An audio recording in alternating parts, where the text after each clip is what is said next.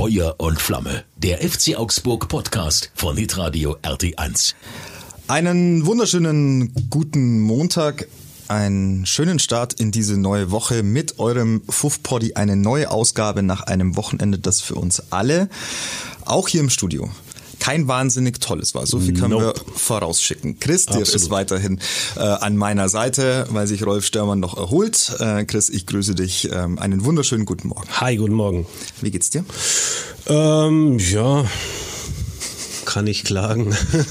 Kann nicht klagen. Kann ich klagen. Äh, einer der wenigen. Ja? Es da ist halt die Frage, geht es allgemein um den Montag oder auch ist der Samstag, wird der Samstag mit einbezogen? Ich würde sagen, wir nehmen ihn mit rein. Was Dann geht's du? mir nicht gut. Dann geht's dir nicht so gut. Nee. Okay. Ja, wir müssen ihn ja mit reinnehmen, weil darüber werden wir sprechen. Ja. Über diesen, über diesen Samstag. Ähm, ich habe letzten äh, Montag im Podcast vollmundig angekündigt, dass ich dieses Spiel kommentieren werde. Mhm. Da habe ich nicht damit gerechnet, dass mich eine Magen-Darm-Erkrankung ereilen wird. Am Freitag in diesem Zuge konnte ich am Samstag nicht mal aufstehen von der Couch.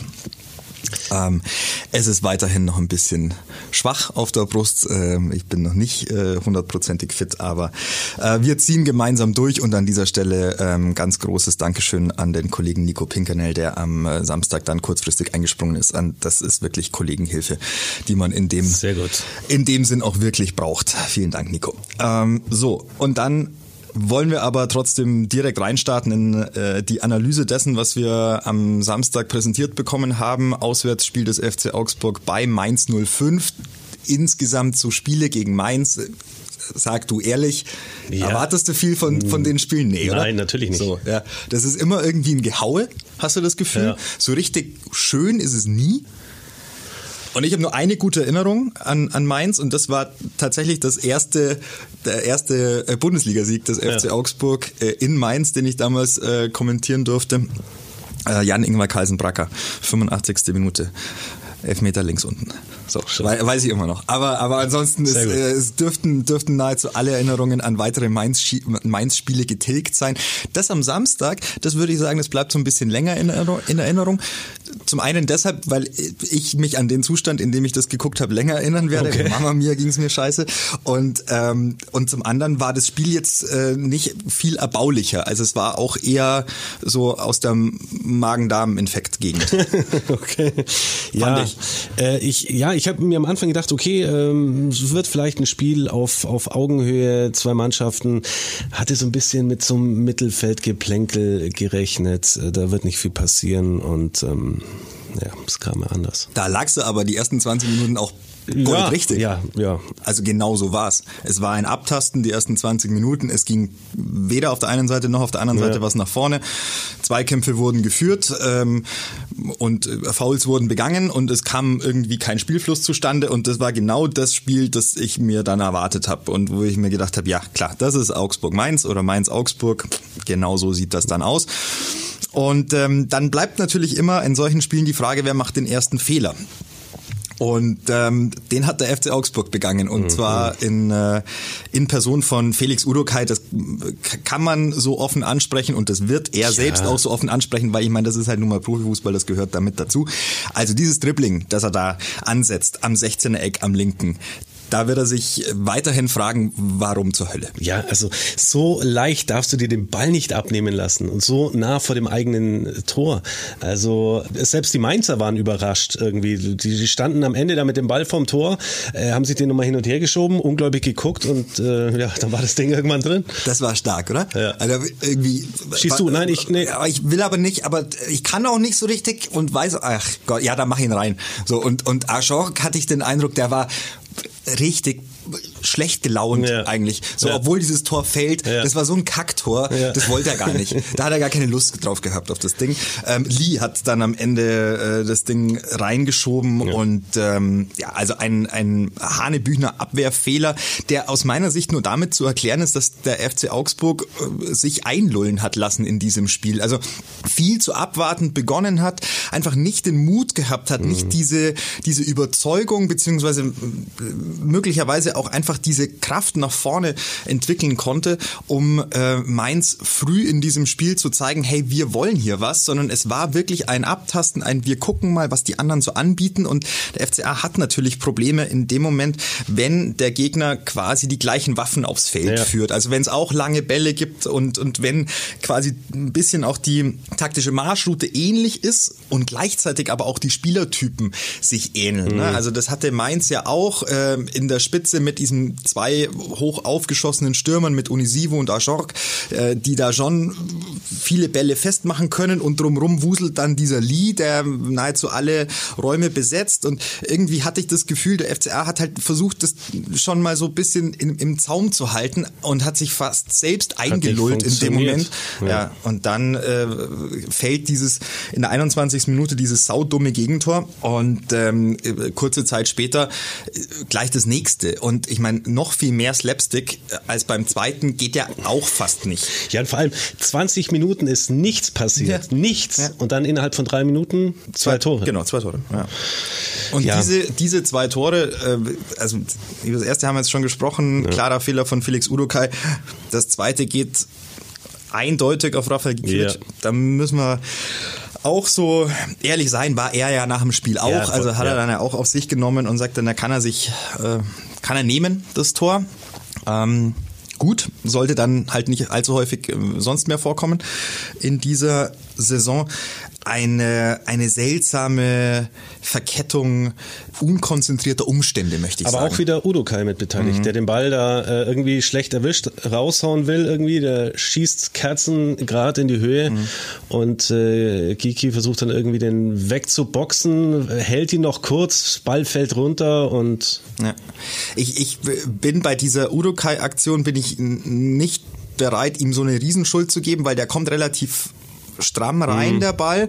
Klar, den trifft er nicht optimal, aber hey, da musst du als, als Torwart im 5-Meter-Raum, ja, der Ajok ist ein großer und so und der stellt sich dahin, aber der macht ja nichts. Also der, der, der wirklich, der geht ja nicht aktiv in den Zweikampf, sondern äh, er, er tut nichts am ja. Ende möglicherweise ist das das, was äh, Rafael Gikiewicz irritiert in diesem Moment und äh, er geht nur so halbgar äh, hoch, weil er sich denkt, na wenn der auch gegen mich springt, dann lasse ich mich möglicherweise da so ein bisschen mhm. reinfallen, fünf Meter Raum, mein Ding, wird abgepfiffen, Freistoß, ciao.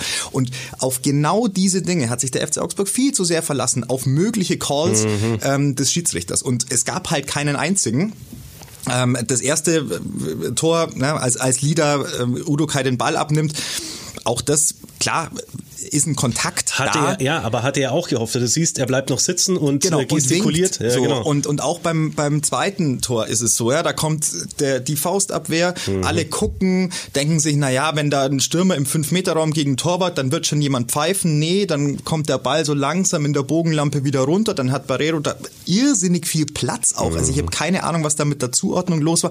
Also ein, ein absoluter Hühnerhaufen. Das ist schon also das hat mich überrascht, weil, weil es doch die letzten Spiele echt so von der Konzentration in dieser Mannschaft gut war.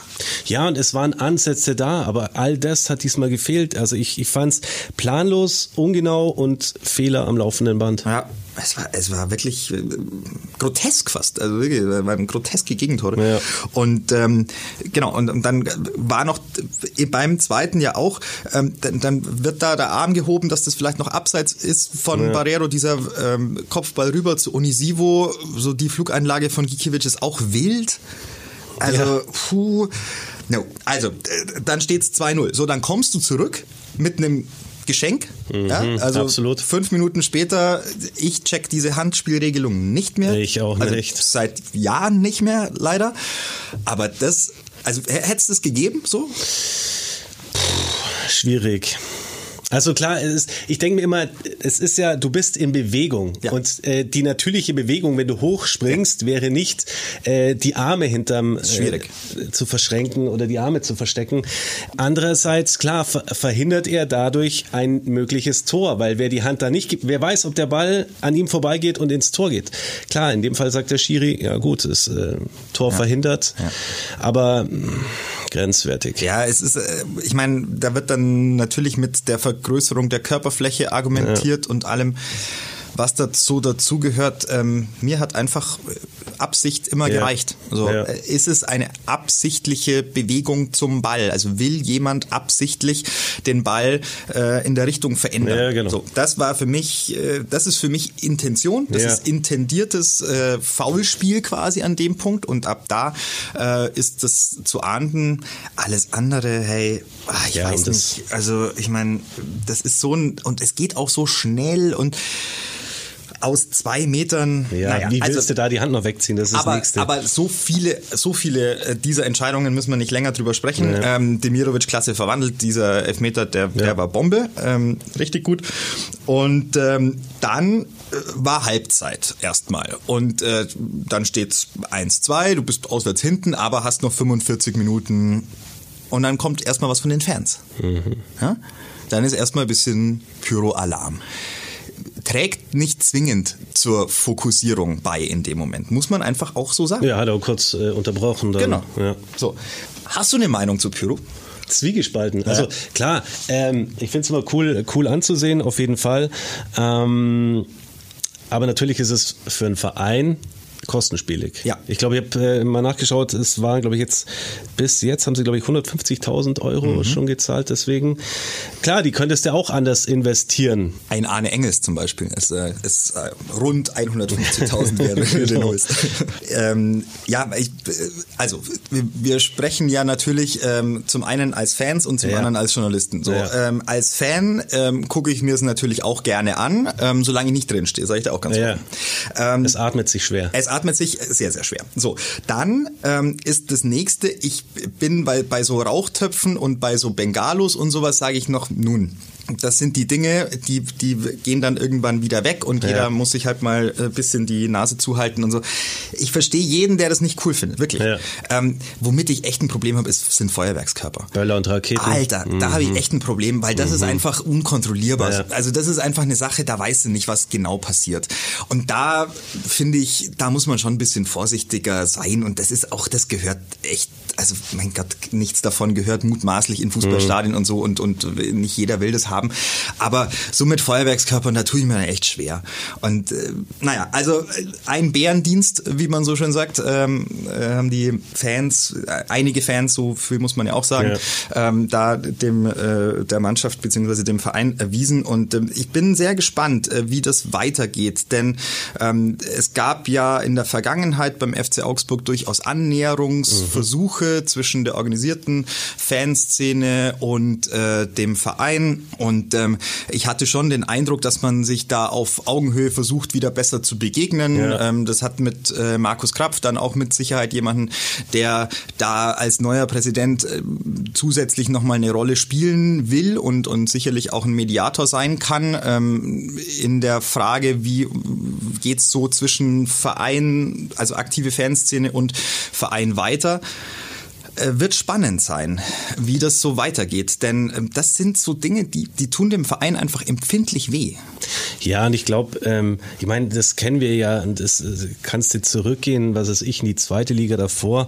Das gab's immer schon und es gab immer wieder Differenzen zwischen Fans und Verein, aber man hat es immer wieder gemeinsam gelöst und auch den, den äh, der Fanszene sozusagen ähm, das Vertrauen entgegengebracht und gesagt, hey, ihr könnt euch selbst verwalten, ihr könnt äh, das selbst regeln, wenn das alles äh, gut läuft. Klar, es ist nicht förderlich, wenn, wenn sich die Dinge dann häufen und aus Sicht des Vereins die Verantwortlichen dann natürlich irgendwann sagen, sorry, aber jetzt äh, müssen wir da irgendwie was einschränken oder ähm, ja, irgendwo eine Lösung finden, dass das nicht mehr vorkommt. Ja, ich bin gespannt. Ich bin gespannt, wie das, äh, wie das weitergeht. Ähm, dann entsteht aber aus diesen, aus diesen Rauchschwaden das, äh, das 3 zu 1. Und das ist nicht viel weniger grotesk und slapstickhaft als äh, alles, was davor passiert ist in diesem Spiel an Torraumszenen und an Toren. Ähm, ein langer Ball nach vorne gebolzt, blind eigentlich Ja. ähm, und ja auch nicht auf den größten Stürmer, den sie haben bei Mainz, nämlich auf Lee, der sich da im Zweikampf am 16er, an der 16er Kante befindet mit Robert Gumni. Und dann, Lässt er sich den Ball abluchsen. what the hell? Ja, es war also es war fast äh, so ein bisschen die Wiederholung äh, zu Udukai vorher. Es, ähm, Also zu einfach alles. Es ist mhm. zu einfach alles passiert. Auch da äh, setzt aus meiner Sicht viel zu sehr darauf, dass der Kontakt dann da ist, dass der ausreicht, um äh, einen Freistoß zu bekommen. Ja. Und das ich bin froh, dass das alles nicht gepfiffen wird. Ja. Und zwar genau in diesem Spiel auch so nicht gepfiffen ja, weil du, weil du dann dich nicht auf solche Situationen einlässt in der Hoffnung, äh, ich, ich schinde da jetzt was oder hol irgendwas raus. So ist es. Ja. So ist es. Und, und das ist, finde ich, was, was du äh, in dieser Bundesliga durchaus versuchen kannst, weil die Linie der Schiedsrichter so, unentsch äh, so, äh, so unterschiedlich ja. ist oft. Ja. So. Entsprechend ähm, kann ich schon verstehen, dass man als Spieler vielleicht so ein bisschen guckt, ich teste die Grenzen aus. Du hättest aber spätestens in der ersten Halbzeit verstehen müssen, dass das eine Grenze ist, die nicht ausreicht. Ja, so, das ist mal das halbe eine. Stunde hätte gereicht, ja. Das ist das eine. Das andere ist, lass uns Fußball spielen. Ja. Lass uns Fußball spielen und lass uns bitte ähm, den Vollkontaktsport als Vollkontaktsport sehen und lass uns bitte in Zweikämpfe gehen und lass uns den Körper reinstellen und lass uns Sachen verteidigen. Wenn du den Zweikampf verlierst, verlierst du ihn. Okay. Aber wenn du ihn nicht führst, dann wird's schwierig. Ja, dann und dann sehr, sehr schwierig. Und dann aber hoffst, ja. dann aber auf die Hilfe des Schiris ja. hoffst. Und da ähm, kann man Robert Gumni tatsächlich auch in Person ähm, zurufen, dass das hoffentlich das letzte Mal war, dass er sich sowas, egal ob nun am gegnerischen 16er, siehe Freiburg, ja. ähm, oder im eigenen 16er ähm, leistet, es geht darum, mit voller Überzeugung und mit vollem Körperkontakt ähm, zu verteidigen bzw. in Zweikämpfe zu gehen und nicht darauf zu hoffen, dass äh, Dinge für dich entschieden werden. Das ist zu wenig. Ich verstehe, nochmal, ich verstehe, dass da der ein oder andere mhm. Spieler ein bisschen drauf setzt, weil die Schiedsrichter in der Bundesliga, insbesondere auch in dieser Saison, keine super klare Linie ja. haben. Aber ähm, es ist gut, dass es nicht gepfiffen wird. Und es ist gut, ähm, dass der FC Augsburg in diesem Spiel tatsächlich den Denkzettel bekommt, ja. weil in der Hoffnung, dass das in der ganzen Saison nie mehr wieder passieren wird. So manchmal brauchst du halt einen, einen Schuss von Bug.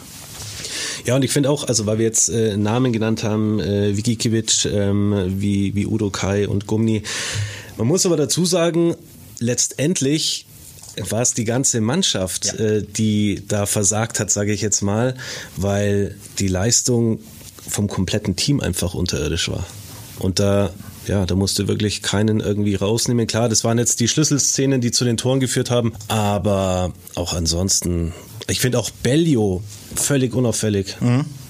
Ja, also man hat jetzt, äh, man kann jetzt das äh, herziehen, was wir in der letzten Podcast-Folge ja. gesagt haben. Ähm, junge Spieler neu in der Liga, ähm, Mannschaften müssen sich darauf einstellen. Entsprechend haben die erstmal einen kleinen Vorteil, ne? ja. weil, weil keiner weiß so richtig, was die tun.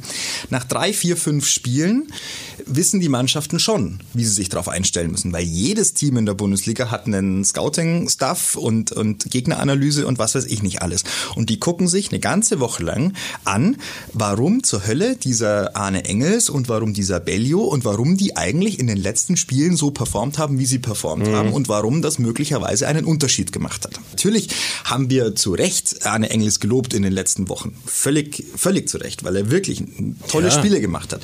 Und auch Dion Bellio hat es gut gemacht am Anfang. Aber man hat jetzt in diesem Spiel gesehen, beide absolut kein Faktor gewesen. Ähm, und äh, das sind auch natürlich auch wichtige Lerneffekte für diese Spieler. Wir haben auch letztes, letzte Woche im Podcast gesagt, ähm, das, was junge Spieler auszeichnet im allerersten, ist Inkonstanz. Sie werden nicht in jedem Spiel diese Leistung bringen können, sonst würden sie nicht, auch nicht beim FC Augsburg spielen. Also bei aller, äh, bei allem Diamantenauge und sowas, aber das ist dann schon eine Sache, ähm, das ist einfach, das können die nicht. Nein. So, und das ist auch viel zu viel verlangt, zu viel zu viel erwartet. Und solche Spiele wie gegen Mainz, weißt du, ich gehe da auch nicht raus aus so einem Spiel und sage, boah, ist das alles grauenhaft und schlimm, sondern ich finde, das sind die Spiele, ja, das sind so FC Augsburg Spiele, die der FCA auch braucht in einer Saison, um sich immer wieder mal so ein bisschen zu straffen, denn was kann der FCA, warum ist der FC Augsburg keine Spitzenmannschaft? Weil er keine Konstanz so auf die Kette bekommt, wie es andere Mannschaften hinbekommen. Ja, andererseits, ich spreche jetzt mal von mir, war ich verwöhnt mhm. aufgrund der letzten Spiele und jetzt kommt wieder dieses typische FCA-Gefühl, mhm. ja, was du wenn du das Ganze schon länger verfolgst, gut kennst, mhm. ja, solche Spiele, wo du dir denkst, Leute, aufwachen. kämpfen, wofür Augsburg ja auch immer steht. Mhm. Aber ähm, ja, deswegen, ich hoffe, das war jetzt ein Ausrutscher, sagen wir mal. Und ähm, wir sprechen hier nicht von Sieg und Niederlage, sondern es ist allgemein die Art und Weise des Auftreten, wie es nach vorne geht, etc. Ja. Ja, wie gesagt, ich, ich bin ähm, da ein bisschen hin und her gerissen. Auf der einen Seite stimme ich dir zu, es ist so ein bisschen das Gefühl, das man kennt beim mhm. FC Augsburg. Andererseits habe ich ein besseres Gefühl als in den vergangenen ja, Jahren ähm, und habe schon das Gefühl, dass diese Mannschaft ähm, in der Lage ist, schneller aus ihren Fehlern zu lernen und sich gar nicht so sehr in eine Wohlgefälligkeit einnistet. So, mhm. weil das, das ist beim FCA ja durchaus auch immer so ein Fall gewesen. Wenn dann mal so zwei, drei, vier gute Spiele dabei waren, ähm, dann hast du fast schon das Gefühl gehabt, jetzt soll es so ein bisschen von alleine gehen. Das war so ein Spiel gegen Mainz. Da ja. haben sie sich einfach viel zu viel auf Dinge verlassen, die extern irgendwie passieren sollen. Ist nicht passiert. So, das war der Schuss von Bug den du möglicherweise jetzt auch wieder gebraucht hast, um die nächsten Spiele anders anzugehen. Keine Frage. Zehn Gegentore in drei Auswärtsspielen, mhm. nicht witzig. Mhm. Und man muss es auch nicht schönreden. Und es ist auch nicht so, dass ich jetzt äh, in, in größte Euphorie verfalle und sage, ja, das wird schon alles super. Aber ich habe jetzt, äh, es ist natürlich weiterhin ein Gefühl, weil ich bin nicht in der Kabine und ich ja, weiß nicht, ja, wie, sie, wie sie jeden Tag trainieren. So. Aber ja. es ist ein Gefühl von grundlegend Auftreten. ist die Mannschaft in den letzten Wochen anders aufgetreten. So. Und dass dir mal so ein Spiel auskommt, mein Gott, das hast du drin in der Saison.